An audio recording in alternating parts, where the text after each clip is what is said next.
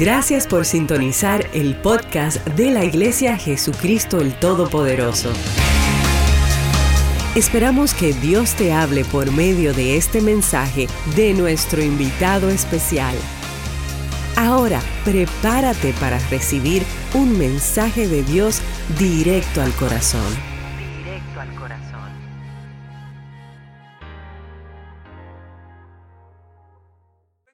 Gusto de presentarles a ustedes David y Tía Maldonado. Vamos a recibirlos un fuerte aplauso. Ellos son pastores y profetas de Christ International Church y hoy tenemos el privilegio de estar con nosotros. Amén. So my brother, it's all yours. Thank you. Muy buenas mañanas en este día. Les bendigo en el nombre del Señor. Amén. Eh, qué lindo es poder estar acá. Antes de continuar, anyone here not really understand Spanish too well? Like if I'm preaching in Spanish, you're not going to catch this. I want you to catch it. I can do bilingual if you need me to. All right, we're good? Okay, listos. No, que, no quería que nadie, nadie se perdiera lo que el Señor nos ha dado para este día. Amén. Qué alegría es poder estar con ustedes en este día. Me siento refrescado eh, solo en saber que aquí en esta casa algo que no se ve en todos los lugares se está logrando. Y es que una visión pueda pasar de una generación a otra. Que la obra del Señor no se estanca, eh, sino que continúa hacia adelante. ¿Cuántos dicen amén? Solo con eso Dios merece un aplauso en este, en este día. Poderoso es qué poderoso es saberlo y verlo.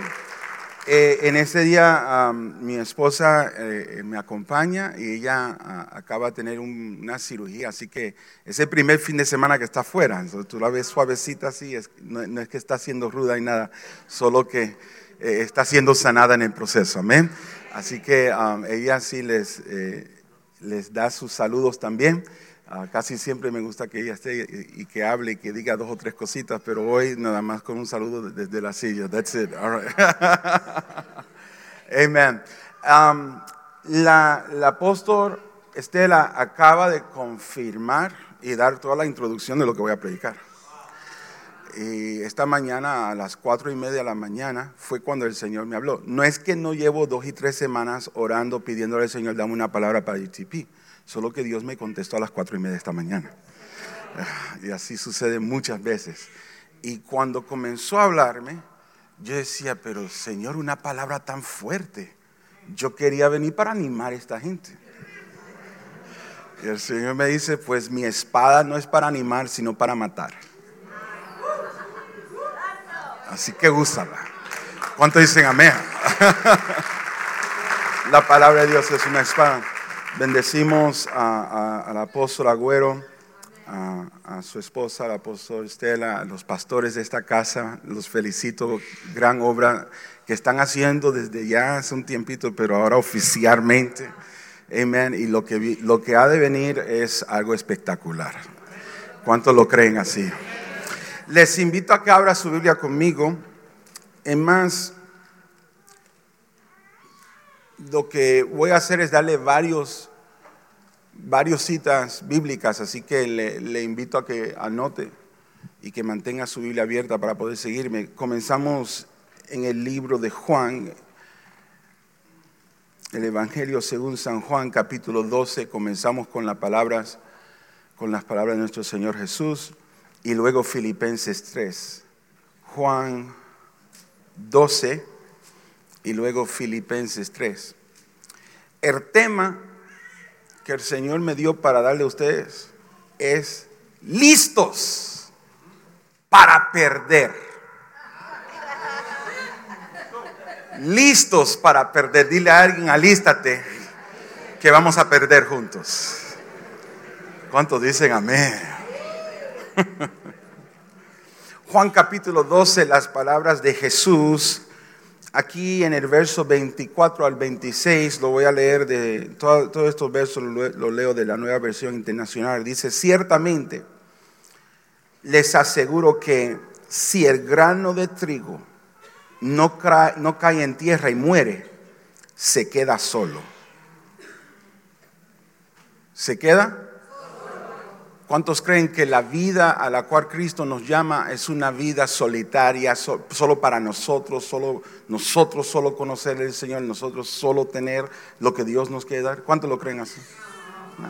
¿Cuántos creen que Dios quiere usarnos para otros? Si cae en la tierra y no muere, queda solo. Pero si muere, si es que logra morir, no, no, no. Se voy a poner así, que la muerte es un gran logro. La meta es que morir. No, yo sé que eso va en contra de la, de la cultura nuestra, que hoy, bueno, más bien hoy los domingos casi en este país la mayoría de los mensajes me asombra ah, cómo se ha convertido este tiempo en la prédica del Evangelio en un tiempo para animar gente hacia mejores vidas solamente. De- es un momento psicológico, no es que no use la psicología, es un momento de, afanes, es un momento de, de acomodar la gente a una vida, al sueño americano. Pero el Evangelio se trata de muerte. ¿Cuántos dicen amén? No es que yo no quiera que usted no prospere, yo quiero verlo prosperar, yo quiero prosperar. Quiero que mis hijos prosperen, Quer- queremos alcanzar lo que nunca hemos alcanzado, queremos todas esas buenas cosas, pero a través de la muerte. Lo quiero ganar de otra manera. Dice, dice, pero si muere, produce mucho fruto. El que se apega a su vida la pierde. En cambio, el que aborrece su vida en este mundo la conserva para la vida eterna. Quien quisiera, quien quisiera servirme debe seguirme y donde yo esté, allí también estará mi siervo, a quien me sirva mi Padre lo honrará. Me quieren servir, sírvanme. Donde yo voy a estar, ahí ustedes van a estar conmigo, mi Padre los va a honrar, pero yo les voy a decir a dónde yo voy. Ahora, usted dice, pero ¿por qué él, habla de servirle y seguirle? Porque él acaba de decirle a sus discípulos que él va a morir, pero después de tres días va a resucitar. Y ellos lo reprendieron a él. Y él se da vuelta a sus doce y le dice, usted, el que me quiera servir, pues sírvame. Y mi Padre te va a honrar, pero les voy a decir a dónde yo voy. Voy hacia la muerte. Voy por la muerte con todas ganas.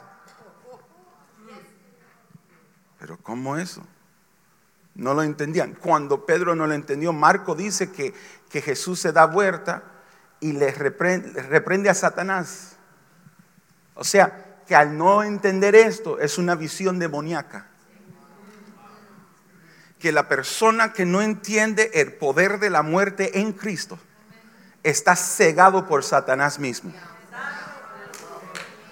Y hoy nos vamos a quitar la venda. ¿Cuántos dicen amén? Porque queremos seguir a Cristo. Queremos seguir a Cristo. El libro de Filipenses capítulo 3. El gran apóstol Pablo, escribiéndole a la iglesia, le dice en el verso número 7 del 7 al 11, sin embargo, todo aquello que para mí era ganancia, ahora lo considero pérdida por causa de Cristo. Es más, todo lo considero pérdida por razón del incomparable valor de conocer a Cristo Jesús, mi Señor.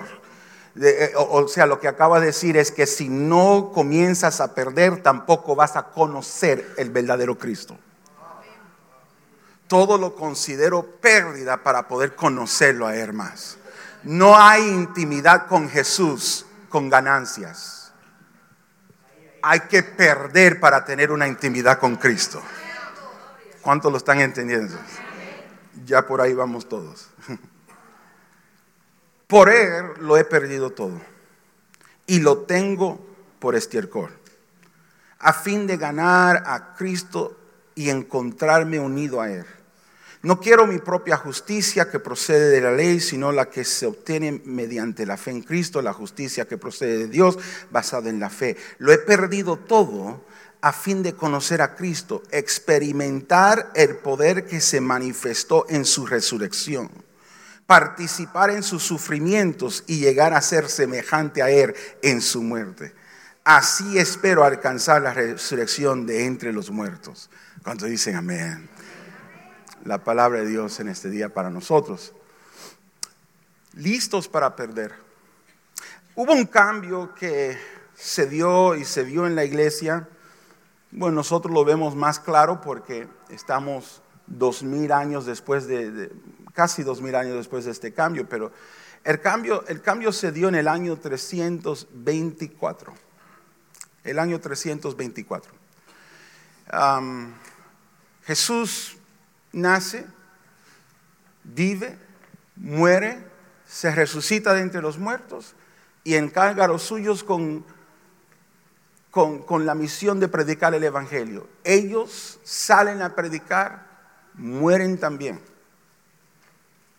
Pedro muere conforme a lo que Jesús le había dicho, que un día cuando joven iba corriendo y hacía todo lo que quería, pero un día iba a ser viejo, iba a tener que morir por su causa.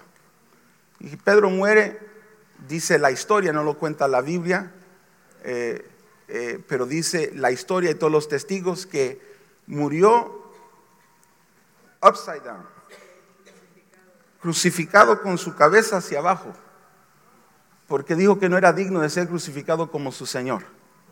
Así que lo pusieron al revés. Y lo crucifican en Roma. Sabemos que Tomás llegó a la India, de alguna manera perdió su vida ahí también. Uno por uno murieron. Juan lo trataron de matar varias veces y no quería morir. Pero al final sí murió. El más joven de entre ellos y el último que, el último que sobrevivió toda la muerte fue el, el último de entre ellos era Juan. Uno de los discípulos de Juan que históricamente sabemos claramente los ah, to- todos los historianos dicen que fue discípulo de hay dos que conocemos en la historia de la iglesia eh, pero uno de ellos escribió mucho a las iglesias de su tiempo en el segundo siglo. Ignacio de Antioquía fue un obispo de la iglesia Ignacio de An- Antioquía escribió en el segundo siglo, le escribió cartas a las iglesias de, de, de- Esmirna, a las iglesias de Éfeso, a otras iglesias, otras cartas que se encuentran en, en la Biblia apócrifa, ¿no? La- las que no se, no se incluyeron en los 66 que tenemos. Pero esas cartas son, son, son verdaderas, son certeras. Él les escribe palabras de ánimo a los cristianos de su día. Y él fue discípulo personal de Juan, el apóstol. Hay una proximidad apostólica que él tiene que nosotros no tenemos, porque nosotros estamos dos mil años después. Pero él sí conoció el mensaje de los apóstoles porque personalmente lo había escuchado, lo, aprendió de, su maestro en el Señor Juan. Y cuando Ignacio va a morir, porque lo persiguieron a él y fueron y, y- y mandaron a buscarlo desde Roma a Antioquía, y lo traen ahora estos, estos oficiales de, Roma para llevarlo a su muerte. Él le tiene que escribir a las iglesias en ese viaje, que era de semanas y semanas de viaje. Él le tuvo que escribir a cada iglesia, por favor no traten de rescatarme. Por favor no traten de, ni oren para que yo sea liberado. Fue lo que Ignacio dice. Ignacio dice, para mí es la mayor honra en la vida morir por esta causa. Y yo creo que Dios va a usar mi muerte para que muchos crean. Tuvo que exhortarle a los hermanos, por favor, no oren, no interceden, no hagan nada para interrumpir este proceso. En aquellos tiempos, en los tiempos de, Ignacio, en los tiempos de los apóstoles, de la iglesia que podemos leer en la Biblia y de otros tiempos que la historia nos cuenta, los cristianos en aquellos tiempos, antes del año 324, pensaban muy altamente de la muerte.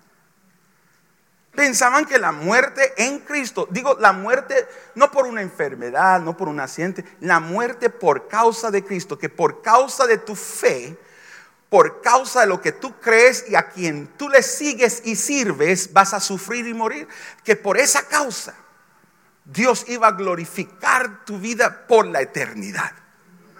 Que por esa causa solamente era una honra, era una, una honra morir, se llama, se llama ahora teológicamente lo llamamos una cristiandad de martirio, martyrdom Christianity, cristiandad de martirio, que es algo que hemos perdido en la sociedad. En el año 324 Constantino se hace el emperador del reino um, y él oficialmente ahora adopta la cristiandad como la religión del Estado. Ahora todo cambia. Porque ahí en adelante, ahora es legal ser cristiano. Antes era ilegal. Antes era perjudicarte la vida. Antes era tomar riesgo. Ahora ya no. Antes, para, para reunirse los cristianos, tenían que hacerlo a la escondida. Antes tenían que buscar catacumbas. Antes tenían que hacerlo a raras horas de la noche para no ser descubiertos. Antes, si alguien quería unirse a la iglesia, tenía que ser probado antes de permitirlo ser miembro de la iglesia. Porque no se sabía si era espía del Estado o no. Antes despedían la gente, despedían la gente, había un culto público y había un culto privado. Dice, pero ¿cómo? Tenemos los escritos. Había un culto público donde se cantaba y, había una exhortación general y luego se despedía toda la visita porque cuando despedían la visita, entonces tenían la Santa Cena, la, Eucaristía, ahí lo tenían entre solo los verdaderos cristianos. Porque eso lo consideraban la presencia de Dios entre nosotros, los secretos del misterio de Cristo. Entonces uno tenía que ir por todo un proceso para poder llegar a ese culto privado para comprobar que de, veras era un cristiano. Todos lo hacían escondida, todo era un riesgo, todo era bien, bien, bien, bien, eh, eh, todo hecho en secreto. ¿Por qué? Porque, porque, porque tenían que perseverar la iglesia. Pero por si acaso alguien moría, decían, no te preocupes, no vamos a salir a tu encuentro en tu muerte porque entonces nos descubren a nosotros. No vamos a estar ahí. Tenemos que estar seguro de que la iglesia, la misión de Cristo siga, pero no, no muere solo. Porque hay un, lo que dice la Biblia, hay una nube de testigos a tu alrededor. Hay otros que han muerto para la causa de Dios y ellos están contigo. ¿Cuántos me están oyendo acá? Entonces tu muerte es algo de Dios. Hazlo por la fe. Pero después del año 324, en el año 325, cuando ahora todo es legalizado, olvídese. Ahora todos querían ser cristianos. ¿Por qué? Porque si, si el rey es cristiano, entonces yo tener la religión de él puede darme una buena posición. Entonces de repente hubo una explosión de crecimiento. Ahora no eran en catacumbas, ahora tenían sus catedrales. Ahora era algo público, ahora todos querían entrar. Ahora había otro problema, ahora el problema es entre tanta gente, ¿cuántos son los verdaderos? Todo un cambio, pero hubo un cambio psicológico que hasta el día de hoy nos afecta. ¿Cuál es ese cambio? De que ya no pensamos en los sacrificios para Dios. De que ya la palabra sacrificio es una mala palabra en la, iglesia. De que de ahora en adelante psicológicamente no vemos el valor de perder nada todo debe ser ganancia.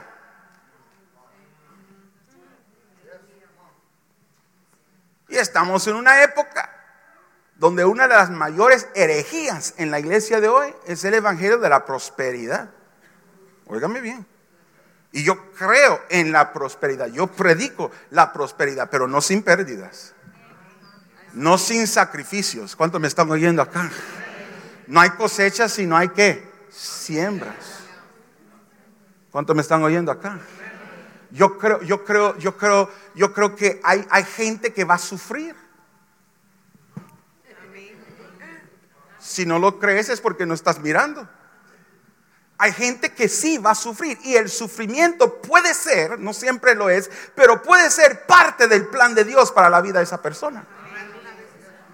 A veces el sufrimiento es el mismo camino que Dios va a usar para glorificarse. En, la misma, en el mismo ministerio de Jesús le preguntaron, pero tu amigo se está muriendo, porque no corres? Él dice, no es hora de yo estar corriendo. Y ahora cuando le llega la noticia que murió Lázaro, dice, ahora vamos. Pero ya, ¿por qué? Hizo porque esa muerte y ese sufrimiento y esa enfermedad nunca fue para quitarle la vida, solo para que se glorificara el Señor. ¿Cuántos dicen amén? Yo, les animo a los hermanos en nuestra iglesia que cuando están pasando por sufrimientos en su vida personal, en su vida familiar, en su vida profesional, en un sufrimiento psicológico, emocional, físico, un sufrimiento espiritual, que, que traten de buscar, traten de averiguar dónde está la mano de Dios en esto. Debe de haber un propósito redentivo dentro de esto. Algo Dios lo va a usar para redimir su nombre y mi vida en el proceso. Pablo dice que había ganado tantas cosas en la vida. Dice, pero ahora yo cuando miro todo lo que yo he logrado en la vida, lo veo, lo veo todo, todo lo que yo estoy mirando como lo que era antes ganancia, ahora yo necesito que se convierta en pérdida por causa de Cristo. Más bien dice, yo no puedo conocer a Cristo si no conozco las pérdidas. Porque si quieres conocer a Cristo en su gloria, lo vas a tener que primero conocer en sus sufrimientos. Entonces cuando yo paso por sufrimientos, yo digo, este es el momento de conocerte, Señor. si tú estuvieras en mis, en mis zapatos, ¿qué harías tú? ¿Cómo orarías tú? ¿Qué dirías tú? Porque eso es lo que quiero hacer yo.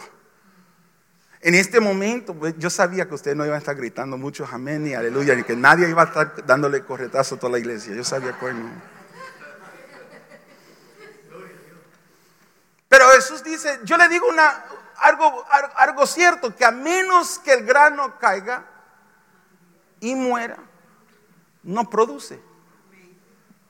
¿No qué? No produce.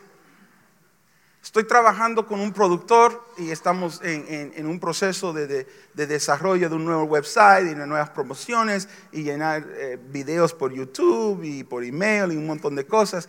Y, parte de los segmentos, los otros días grabamos 97 videos en dos días. Son videitos de dos y tres minutos cada uno. Y él me dice, ¿tiene 100 enseñanzas? Y ¿por qué? Las voy a necesitar todas. Tráetelas. Y ahí estábamos, eh, frente a la cámara y con luces y diferentes cambios de vestido. Y uno se cree que fue años, fue todo un día. Llegué yo con maletas y maletas a la oficina y a cambiarme y todo. Y, que, y ahí estoy dando estas enseñanzas y él me dice, parte de los segmentos que vamos a hacer obispo, tiene que ser de productividad. Quiero que le hables una tercera parte de estos videos. Van a ser videos de, palabras que tú vas a usar para la productividad. Yo como que para, para que cuando lo vea un empresario diga, yo puedo sacar algo de eso. Para que cuando lo vea alguien que está tratando de lograr algo, diga, yo puedo sacar algo de eso. Algo que, que mueva a la gente a ser productivo. Yo dije, ok, vamos a hacerlo. Y ¿con qué vamos a comenzar? Con la muerte. ¿Cómo? Porque si no muere, no produces. Todo lo que produce algo tiene que pasar por un tiempo de sufrimiento. Todo lo que vale algo cuesta algo. ¿Cuánto me están oyendo acá? Todo lo que va a lograr algo grande en la vida tiene que pasar por algo tan feo, tan horrible a veces. Para, para poder levantarse a hacer lo que debe ser. La muerte no es, no es nada menos que una etapa de la vida. Yo sé que suena raro, pero oigan. La muerte es una qué? Etapa de la... No es el fin de vida. Porque hay vida después de la muerte. Hay vida antes de muerte y hay vida después de la muerte. Más bien la muerte solo es una etapa de esa vida. La muerte es un proceso, la muerte es un canal, la muerte es una puerta, la muerte es un momento de transición, la muerte es un momento de pasarte de un lugar a otro lugar y nada más. La muerte es un ujier que Dios envía como el ángel de la muerte para llevarte a tu destino, a tu propósito. La muerte es algo que Dios usa. ¿Cuánto están oyendo acá? Para sacar a, a esos israelitas de Egipto envió el ángel de la muerte. El próximo día se abrió el paso. Si me están oyendo? La muerte es algo que como cantamos un ratito atrás, Cristo ya ha vencido la muerte. La muerte no tiene el poder que antes tenía, ahora le sirve el propósito de Dios también. Entonces Dios usa el poder de la muerte, la experiencia de la muerte. Y todo el sufrimiento con él, a la familia que perdió su amado en esta semana, yo, que, que Dios los consuele, que Dios les ayude. No sé cuál fue la familia, estaban detrás de mí, pero, pero que Dios les bendiga y les ayude, pero sepa esto, que en Cristo nada termina, hay vida por siempre. ¿Cuánto dicen amén?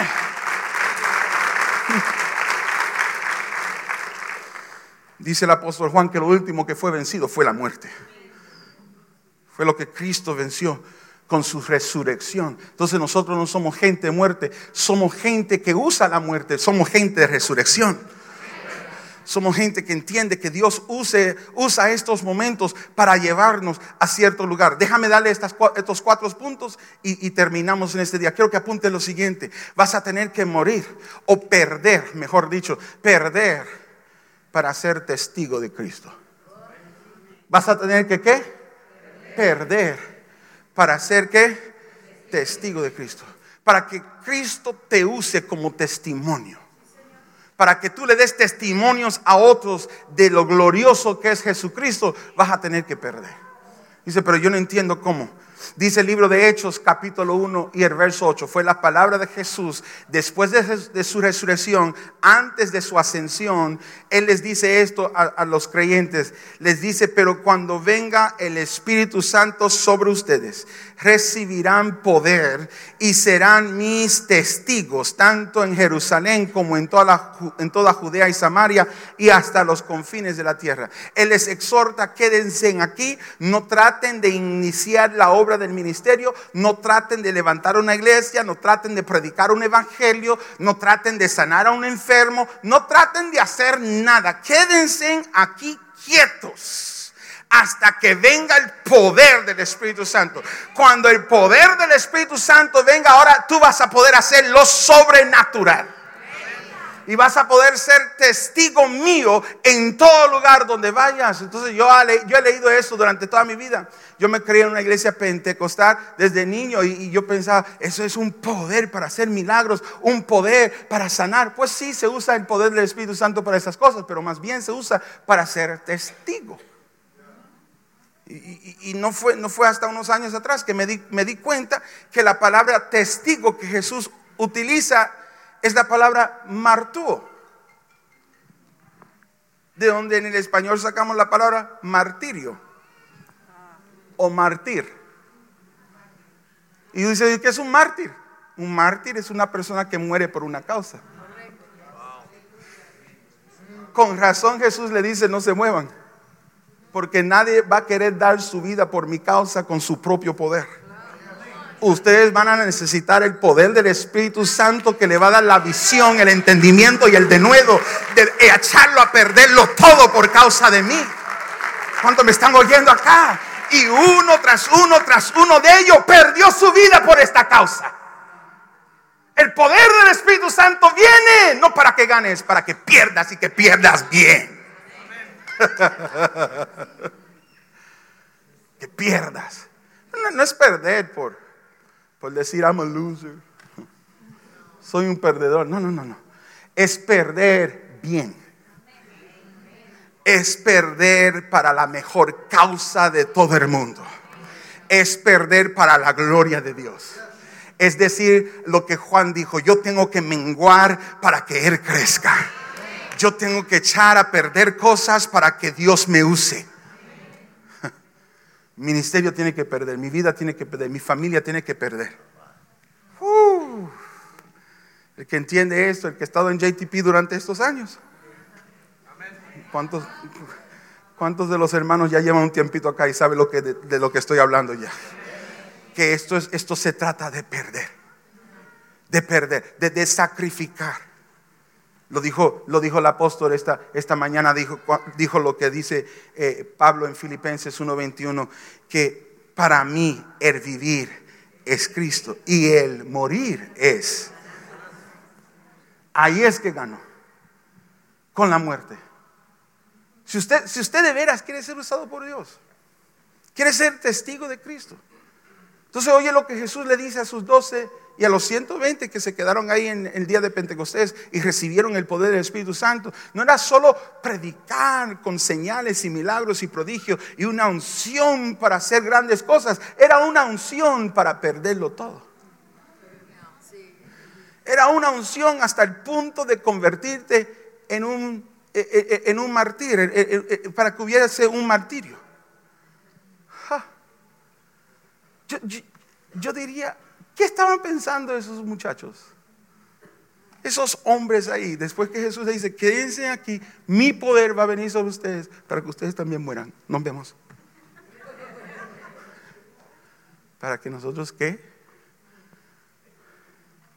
Pues ya ellos habían conocido no solo al Cristo muerto, sino al Cristo resucitado. Entonces, e, e, esto era una oportunidad de entrar a una vida mayor. ¿Cuánto me están oyendo acá? Ya ellos sabían que la muerte tenía otro significado y que ellos lo iban a comprobar ellos mismos. Se dice, pero ¿por qué no está predicando la muerte? Puede ser de tu vida natural, no sé. Pero Dios dice en este día, vas a tener que dejar morir cosas. Vas a tener que perder ciertas cosas. Si quieres ser usado por mí, si quieres ser testigo mío, vas a tener que perder. Número dos, apúntalo. Vas a tener que perder solo para poder seguirme.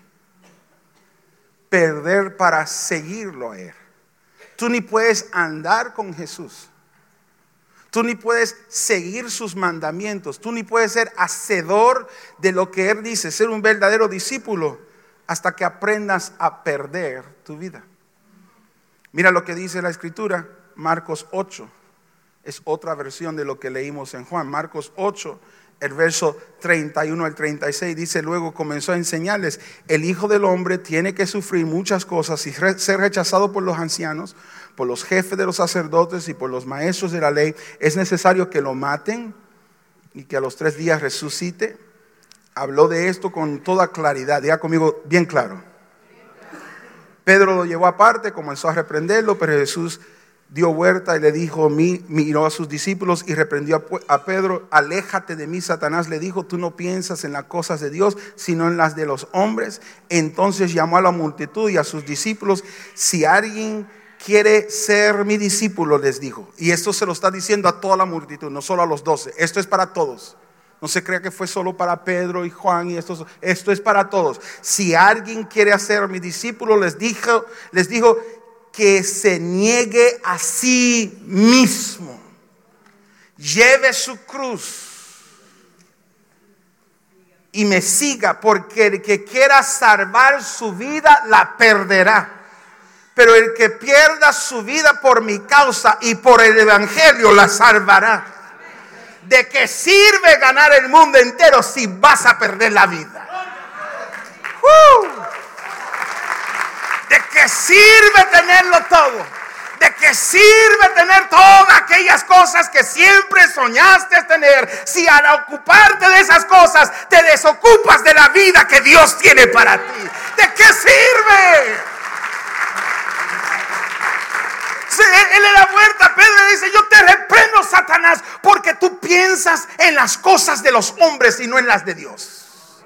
Esto es lo que ocupa la mente de muchos cristianos hoy día piensan en las cosas de los hombres o piensan de manera natural, no piensan en las cosas espirituales. Si estás en Cristo, dice, dice el, el libro de Colosenses, poner la mirada en las cosas de arriba y no en las de la tierra.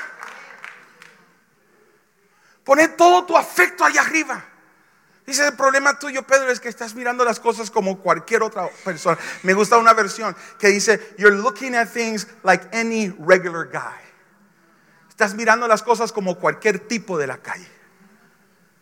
Sin entendimiento verdadero. Y quieres seguirme a mí. Te tengo malas noticias hoy. Si no dejas de pensar así. Si no pierdes esas actitudes, si no pierdes esa perspectiva, jamás seguirás al verdadero Jesús. No vas a poder hacerlo. No vas a poder hacerlo. Toca a tu vecino y dile, vas a tener que perder la mente. ¿Qué te pasó, muchacho? Estás perdiendo la mente. Te, te- te fuiste con esos aleluya. Vas a tener que perder. Vas a tener que perder esa perspectiva. Dice, dice, dice Jesús que él mira a la multitud y le dice, si no te niegas a ti mismo.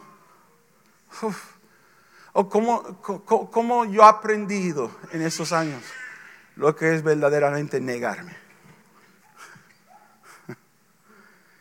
Negarme a las cosas que yo quiero hacer. Negar a los apetitos de mi carne. Negarle a mi cartera. Y, mis planes con mi cuenta bancaria. Y todo el dinero que estaba acumulando poco a poco, que lo iba a usar para el carro nuevo, para la casa nueva, para comprar esto y otro. Y el Espíritu Santo me dice, tú, tú, dámelo, necesito palabra. Y yo otra vez.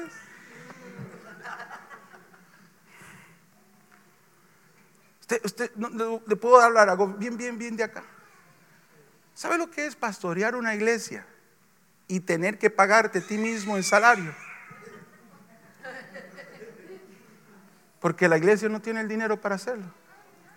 Y tener que predicar domingo a domingo y orar por la gente y uno mismo pagar todos los biles y las cuentas de la iglesia. Y decirle a los hijos, no te puedo llevar a Disney, no te puedo llevar a las vacaciones, vamos a tener que cancelar por otro tiempo, necesito tomar ese dinero y ponerlo acá.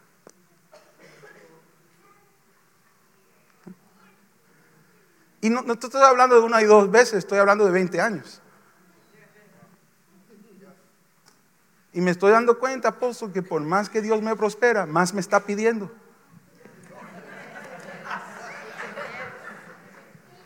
Yo pensé un día esto se termina, no, vamos a tener que hacer estos tipos de sacrificios, vamos a levantar nuevos, nuevos eh, eh, modos de- de que haya, haya ingreso en la iglesia, nuevos negocios, vamos a hacer inversiones, vamos a hacer esto, pero por cada inversión es un sacrificio. Y cuando logras obtener algo, Dios dice, ahora otra cosa, otro proyecto, digo, ok, Señor. Pero a la vez es un gozo. Porque una cosa que yo he aprendido es que cuando, un, cuando una semilla muere, luego da mucho fruto. Y que me critique el que quiera criticar, no ha sacrificado lo que yo he sacrificado. No ha tenido que dejar lo que yo he tenido que dejar. ¿Cuánto me están oyendo acá?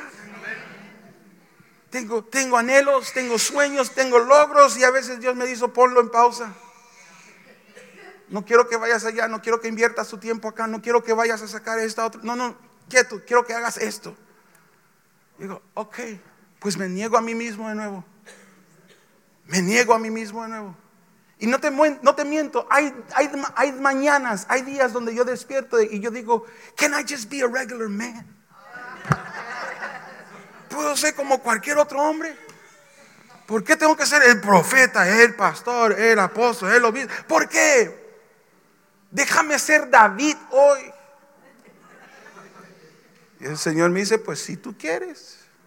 Digo, no, no, no, no, no, no, no. Quédate conmigo. Pues si me vas a seguir a mí vas a tener que perder lo tuyo. Vas a tener que negarte a ti mismo. ¿Cuántos saben lo que estoy hablando? Vas a tener que negarte esos deseos. Oye, que mucha pérdida hay en esto. Porque la ganancia viene después. No viene ahora. Ya les, ya, le- ya les enseño, hay que perder para ser testigo. Hay que perder para seguirlo a él. Apunta el 3, solo hay cuatro. Hay que perder para pastorear. Hay que perder para pastorear. Eso o salieron de esta primera fila que está acá. Juan 21, verso 17 y 18. Por tercera vez Jesús le preguntó, Simón, hijo de Juan, ¿me quieres? A Pedro le dolió que por tercera vez Jesús le hubiera preguntado, ¿me quieres? Así que le dijo, Señor, tú lo sabes, sabes todo. Tú sabes que te quiero. Apacienta mis ovejas, le dijo Jesús. De veras te aseguro que cuando era más joven te vestías tú mismo e ibas a donde querías, pero cuando seas viejo extenderás las manos y otro te vestirá y te llevará a donde no quieras ir. Tú me quieres, Pedro, yo te, tú me amas, sí, yo te amo. Si me amas, deja de pensar en tu vida y piensa en mis ovejas. Si de veras me amas, deja de pensar en ti y piensa en la gente que yo quiero llamar para ser mis discípulos. Da tu vida por ellos. Y entonces le da como, como que, no se lo dice directamente, fíjate, pero se lo pone así en un misterio. Cuando eras joven, te vestías, ibas donde querías ir. Cuando seas viejo, no vas a poder hacerlo. Te van a tomar la mano y te van a llevar a donde no quieras ir. ¿Qué tiene que ver eso con apacentar ovejas? ¿Qué tiene que ver eso con, ser un pastor de ovejas? El Señor dijo, sigue viviendo, vas a ver. Sigue viviendo y vas a verlo, Pedro. ¿A qué se refería Cristo? A la manera en que iba a morir. Luego nos dice la escritura, a la manera que iba a morir Pedro. Que un día lo iban a llevar a una, una crucifixión donde él de veras no quería ir, pero por causa de las ovejas. El buen pastor su vida da por las ovejas.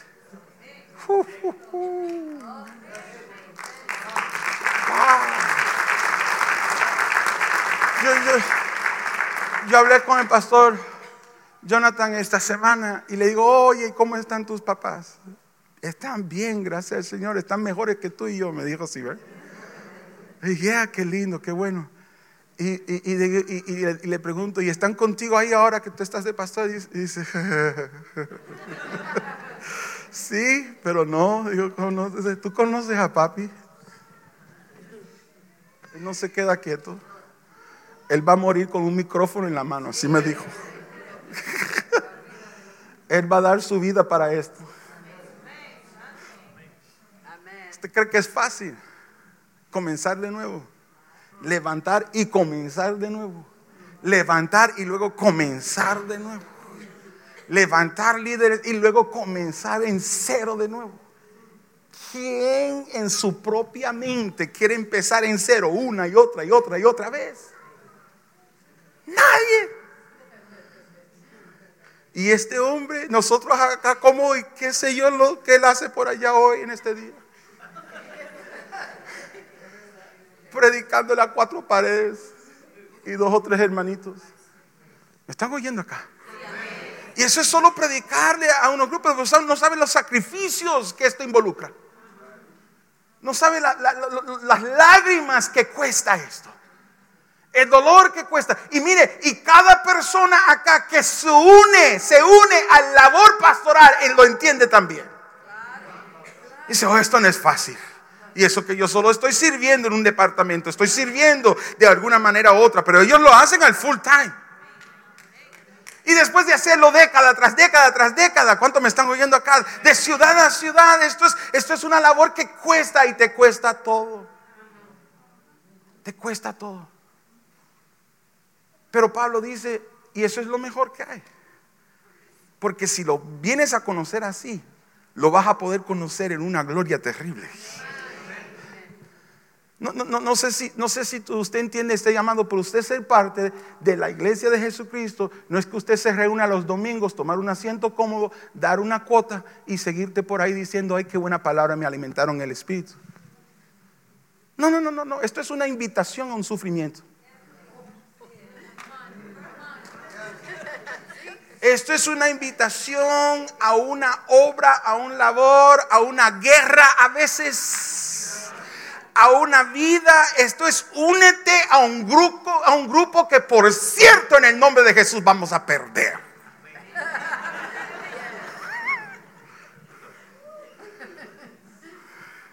¿Cuánto me están oyendo acá? A eso Dios te llama. A eso Dios nos llama a cada uno. Mi pregunta es, ¿qué estás perdiendo?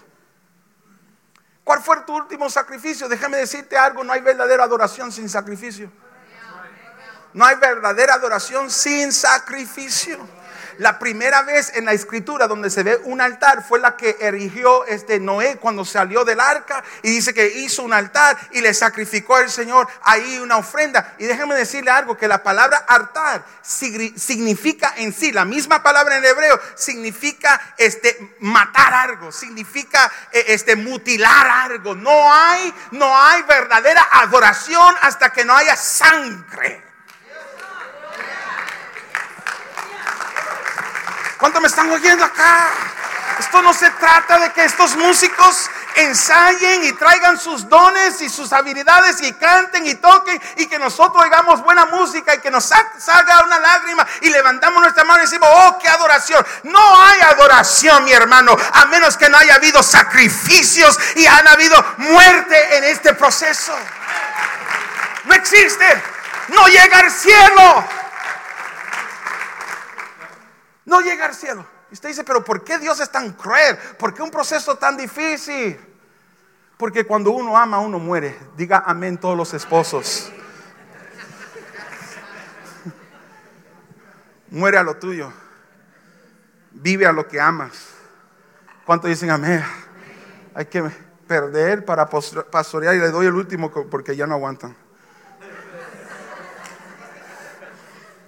Y este va a ser bueno. Y creo que vaya a su Biblia conmigo para ese. Leámoslos juntos. Hebreos 11. Hay que perder para obtener promesas.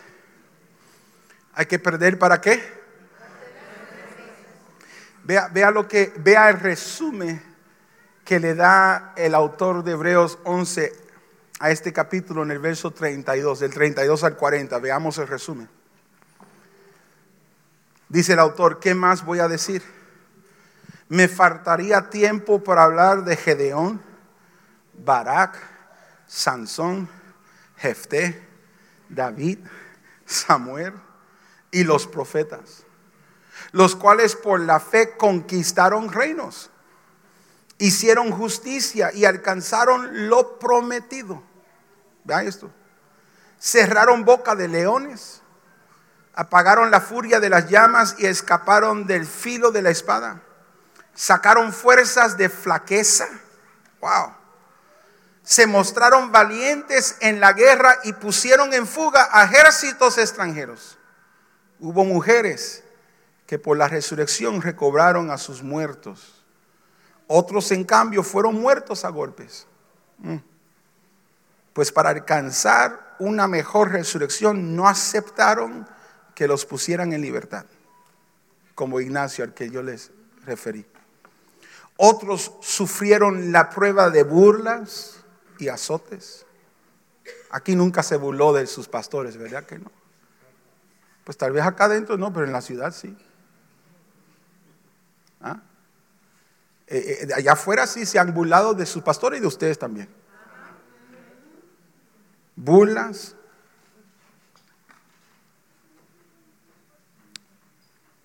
azotes, incluso de cadenas y cárceles, fueron apedreados, aserrados por la mitad, asesinados a filo de espada, anduvieron fugitivos de aquí para allá, cubiertos de pieles de ovejas y de cabra, pasando necesidades. ¿Pasando qué? Oye. Eso es para aquellos que dicen, pues, si estoy pasando una necesidad, Dios, ¿dónde tú estás? ¿Tú no estás conmigo? Oh, sí. Ahí en la necesidad. Diga el débil, fuerte. No es porque estás fuerte, es para que lo digas. Estás débil. Diga el débil. Identifícate con la debilidad. Diga el pobre. Identifícate con ser pobre. Diga, diga el pobre que eso es para estimularte a otro día más. No sé cuánto me están oyendo. Ay Dios, se supone que yo viniera con buenas nuevas. Dice, afligidos, de aquí para allá, cubiertos de pieles de oveja de cabra, pasando necesidades, afligidos y maltratados. El mundo no merecía gente así. Anduvieron sin rumbo por desiertos y montañas, por cuevas y cavernas, aunque todos obtuvieron un testimonio favorable mediante la fe, ninguno de ellos vio el cumplimiento de las promesas. Ninguno de ellos, oiga bien, ninguno de ellos vio el cumplimiento de las promesas. Esto sucedió para que ellos no llegaron a la meta sin nosotros, pues Dios nos había preparado para algo mejor. Pues usted no dijo que hay que perder para lograr, para obtener metas. Sí, pero ninguno de ellos dice, vio el cumplimiento de la promesa. No quiere decir que no se cumplió. Se cumplió en otra gente. Lo, lo obtuvieron para otras generaciones. No sé cuánto me están oyendo acá. Ellos no vieron el cumplimiento, pero dice, y eso pasó para que nosotros pudiéramos cumplir. No sé cuánto me están oyendo acá. Ve- ¿Ves? Uno pierde, uno pierde porque tiene una visión para otra generación. Yo pierdo, yo perdí esta semana un montón de veces. ¿Por qué? Porque mis hijos están de vacaciones de la escuela y andan todos los días pidiendo, pidiendo, pidiendo, pidiendo. Y yo sigo perdiendo, perdiendo, perdiendo, perdiendo. Estábamos en la tienda el otro día, esta misma semana pasada. Estamos en, la tienda y entramos así. Suerte que fue Ross. que entramos para una tontería. Y, y mi hijo dice, mira estos Nikes. Oh, sí, míralos. Pero estos también. Y yo, ya. Y el otro también le dio con lo mismo, porque el hermano mayor lo hizo. Y digo, "Ujú". Me dice, pues, ¿qué hacemos? ¿Cómo que qué hacemos? Yo entré para esto. El dinero no era el problema, el problema es que yo le dije que cuando entrábamos ahí yo no lo permitía, porque lo estabas disciplinando ese día. Entonces el nene me dice, este, papi, yo aprendí la lección ya. y lo vas a ver todos estos días. Pero si yo no los agarro ahora, va a venir otra persona y me lo va a agarrar. Y dice, es más, papi, no uses tu dinero. Y yo, ¿cómo? No, si yo tengo 100 dólares ahí guardados en tu cuenta, sácame de los 100. Dice, y, y- abuelita me envió otros 200 esta semana. Entonces, me lo sacas de ahí y no te cuesta nada. Y yo perdí horriblemente ese día. Uno pierde por sus hijos porque los ama. Entonces me di cuenta de algo. Cuando tú de veras amas, te echas a perder. ¿Cuánto me están oyendo acá? Cuando tienes una visión para algo más allá. ¿Cuánto me están oyendo acá? Cuando tienes una visión para otra generación. Tú, tú, tú te das, olvídate, como, como, como nunca te has dado algo para, para poderlo hacerlo, vivirlo en su vida, aunque en tu vida nunca lo viviste. Entonces yo pensé también en esto, en que cuando papi era pastor y yo era niño, yo no podía agarrar zapatos así. Y en mi generación usábamos un par de tenis por año. Y yo era el más joven de tres varones en casa, así que yo usaba un par de nuevos tenis por tres años, porque los otros dos años ya se habían comprado. Me lo pasaban a mí. ¿Me están oyendo acá? Y yo decía, pero mis hijos van a vivir otra historia, otra experiencia. ¿Ah? Nunca se trataba del dinero, pero, pero eh, era, una cuestión de, complacerlo a él, lo que él quería en el momento. Y- y Dios dice esto. Dios pregunta en esta mañana, ¿puedes complacerme a mí? ¿Puedes complacerme a mí? ¿Puedes seguirme a mí? ¿Negar tu vida? ¿Perderlo todo por mi causa? Tal vez la muerte, uno nunca, uno nunca sabe. En este país tenemos ciertas seguridades y libertades donde no nos cuesta tanto, pero en otros no. Y Dios dice, ¿vas a poder perder para seguirme? ¿Para ser testigo mío? ¿Para que yo te use? ¿Quieres que de veras yo te use? Vas a perder para unirte a la obra pastoral aquí. Vas a perder para obtener promesas en otra generación. Para que otra generación tenga lo que tú nunca tuviste. Oh, wow. Estos hombres y estas mujeres que pasaron estos sufrimientos nunca sabían que sus historias nos iban a dar aliento a nosotros en el día de hoy. Nunca entendieron en su día el impacto que iban a tener para nosotros. Y Dios dice, cuando yo te llamo a sacrificar, cuando yo te llamo a dejarlo por mí, no seas como aquel joven rico que dijo, oh, yo te amo, estoy enamorado de ti. Estoy enamorado de tu ministerio. Estoy enamorado. Mire, venga por acá, tecladista, tócame algo para que crean que estoy terminando. Vamos. Eh, eh, eh, estoy enamorado de ti, Jesús. Sigo todas tus enseñanzas. Oh, como estamos mirando tu ministerio. Yo quiero ser parte de uno de esos discípulos tuyos. Y Jesús le dice, pues, guarda los, yo he guardado todos los mandamientos. Jesús veía que no era verdad.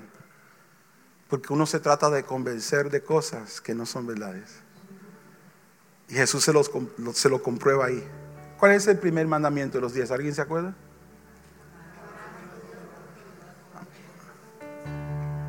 Que amar a Dios con todo nuestro corazón y no hacer ídolos, ¿verdad? Y ya este muchacho lo había hecho. Él amaba la plata y el dinero y eso era su ídolo. Y Jesús le dice, pues vende todo lo que tienes, dáselo a los pobres y sígueme. Solo eso, porque ya todo lo tienes. Y el muchacho no pudo. No pudo. Se fue tristemente. Óigame bien y ojo acá porque quiero que usted vea esto. ¿Sabe lo que es un ídolo? Un ídolo es algo que te agarra por atrás y no te deja ir hacia adelante aunque tú quieres, siempre paras y no puedes seguir. Esa cosa que te aguanta, ese es tu ídolo. Dios te llama a un rendimiento, Dios te llama a hacer algo, Dios te llama a una obediencia y aquella cosa te sigue jalando para atrás. Ese es tu ídolo.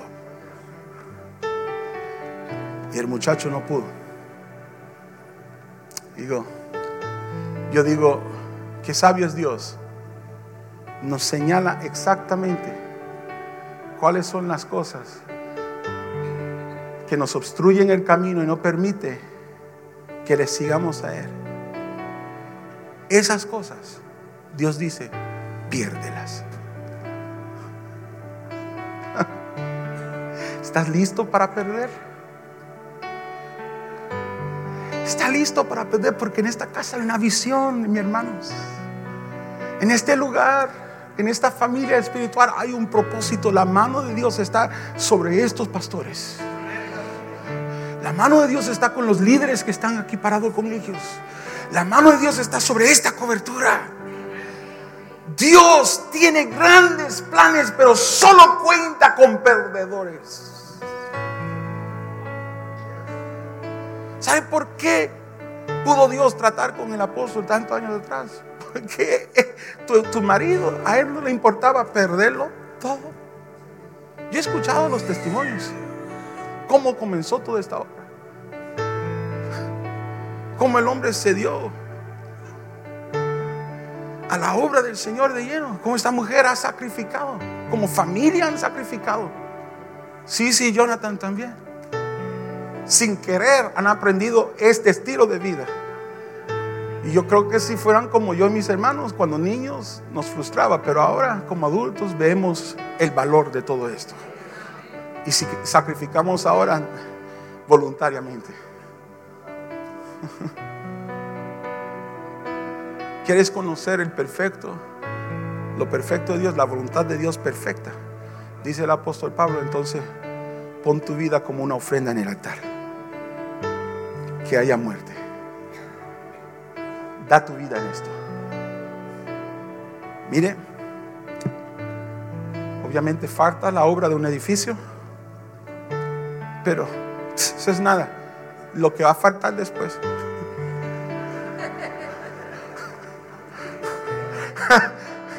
Le, puedo dar un secreto del ministerio. Alguien oiga acá, oiga, óigame acá con mucho cuidado. Siempre va a haber, falta de 100 mil dólares.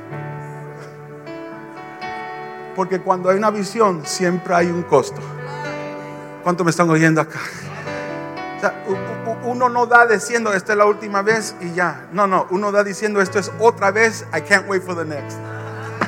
Vamos para la próxima, Señor. A ver cómo haces producir esa muerte. A ver cómo lo haces crecer. Cada vez vengo y muero de nuevo. Pierdo de nuevo para la obra del Señor. Quiero que usted levante su mano al Señor. Si esta palabra le ha tocado su corazón, levante su mano, por favor. Si esa palabra Dios lo está usando para llegar a su vida, levante su mano a Él. Levante su mano a Él, porque Dios hoy te está recordando.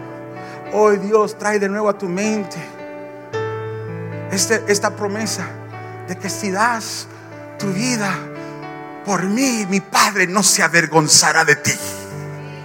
Mi Padre se va a acordar de ti. De que Dios dice, si lo das por mí, yo lo doy por ti. Además ya Dios lo dio por nosotros. Pero cuántas otras promesas y cosas más Él no nos dará cuando nos dio a su Hijo Jesús. Padre, yo bendigo estas manos levantadas, a esta iglesia preciosa, a estos hermanos. Yo te pido, Señor, que nos ayude, guíanos a nosotros. Es más, ¿por qué no hacemos algo simbólico? ¿Por qué no nos paramos aquí en el altar, aquí frente a, frente acá? Y simbólicamente traigamos nuestras vidas delante del Señor como una ofrenda. Y decimos, quiero perder, quiero perder. ¿Qué me llamas a perder? ¿Qué me llamas a sufrir?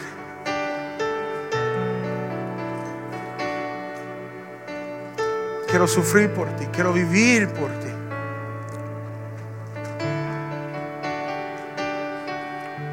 Quiero sacrificar por ti. Así es que uno conoce a Jesús. Pablo dice, esto lo hago para conocerlo a Él. Para decir, estoy ahí andando en las huellas de tus pasos. Échese un poquito si puedes para el frente para que otros quepen detrás de usted.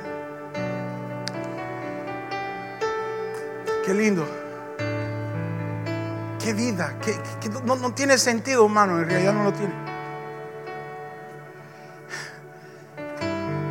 Además le voy a decir la gran verdad, lo que lo leímos, pero no hablé mucho de esto, que Jesús dijo, y el que quiera salvar su vida, en realidad lo que va a hacer es perderla. Porque uno, para su propia, su propia, eh, ¿cómo es? Su propio afán y su propia gloria, trata de construir y hacer cosas para sí mismo y al final se echa a perder. Porque tu vida tenga el mayor valor que pueda tener es dándote a la obra del Señor. Ahora levantemos la mano delante de Él y digámosle, te amamos Señor. Oh, esto lo hacemos porque primeramente tú nos amaste a nosotros. Y nosotros por amor a ti, respondiendo a ese gran amor, te decimos hoy de nuevo, Señor, renovamos nuestro voto a ti de dar nuestras vidas por tus propósitos, de seguirte a ti, de amarte a ti, de vivir para ti, de morir para ti. Que aprendamos las palabras del apóstol Pablo, que para mí el vivir es Cristo y el morir es ganancia. Ahora ayúdanos a perder, Señor. Ayúdanos, Señor.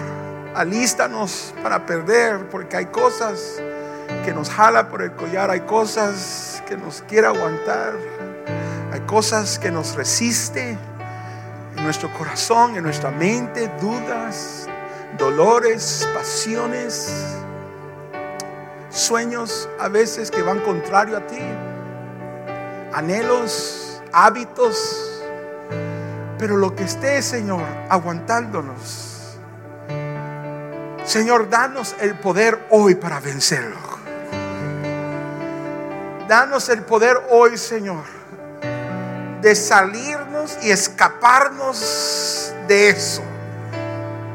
y darnos a tu obra, a tu propósito. Grandes cosas tú harás con un pueblo que te ama de esta manera, Señor. Grandes cosas tú harás con una iglesia que responde a tu llamado y dice, no hay nada, nada que tú no me puedas pedir que no lo doy por ti, Señor. Tiempo, doy mis dones y mis talentos, doy mis tesoros, doy mis logros, doy mi atención, mi afecto y mi vida a tu obra en este día, Señor. Yo y mi casa serviremos a Jehová. Yo y mi casa serviremos a Jehová. Yo y mi casa, Señor. Háblanos, Padre. Háblanos, Señor. Y así como dijo el profeta Samuel cuando niño, si tú hablas, Señor, te decimos, habla porque tu siervo oye. Y te respondemos diciendo, heme aquí, Señor. Úsanos. Me dispongo a tu servicio, Señor. Oh, qué palabra más linda. Cuando hay dolor en mi corazón, me levanto a predicar la verdad. Y cuando mi alma quede quebrantado, me levanto a servirte de nuevo, Señor. Y cuando el temor me quiera acechar, yo me levanto con de nuevo en tu nombre, Señor. Espíritu Santo, ven. Derrámate sobre nosotros. Danos poder para ser testigos de Cristo. Danos poder para esta cristiandad de martirio. No te seguimos y corremos tras de ti para una vida mejor y más cómoda. Pero sí te damos gracias por las muchas bendiciones que tú nos das. No corremos detrás de ti para que nos arregle todo en la vida, pero sí te damos gracias por las intervenciones divinas, Señor. No te corremos detrás de ti para obtener las mejores cosas valiosas del mundo, pero te damos gracias por la prosperidad. Pero que nunca esas cosas vengan a invadir nuestro corazón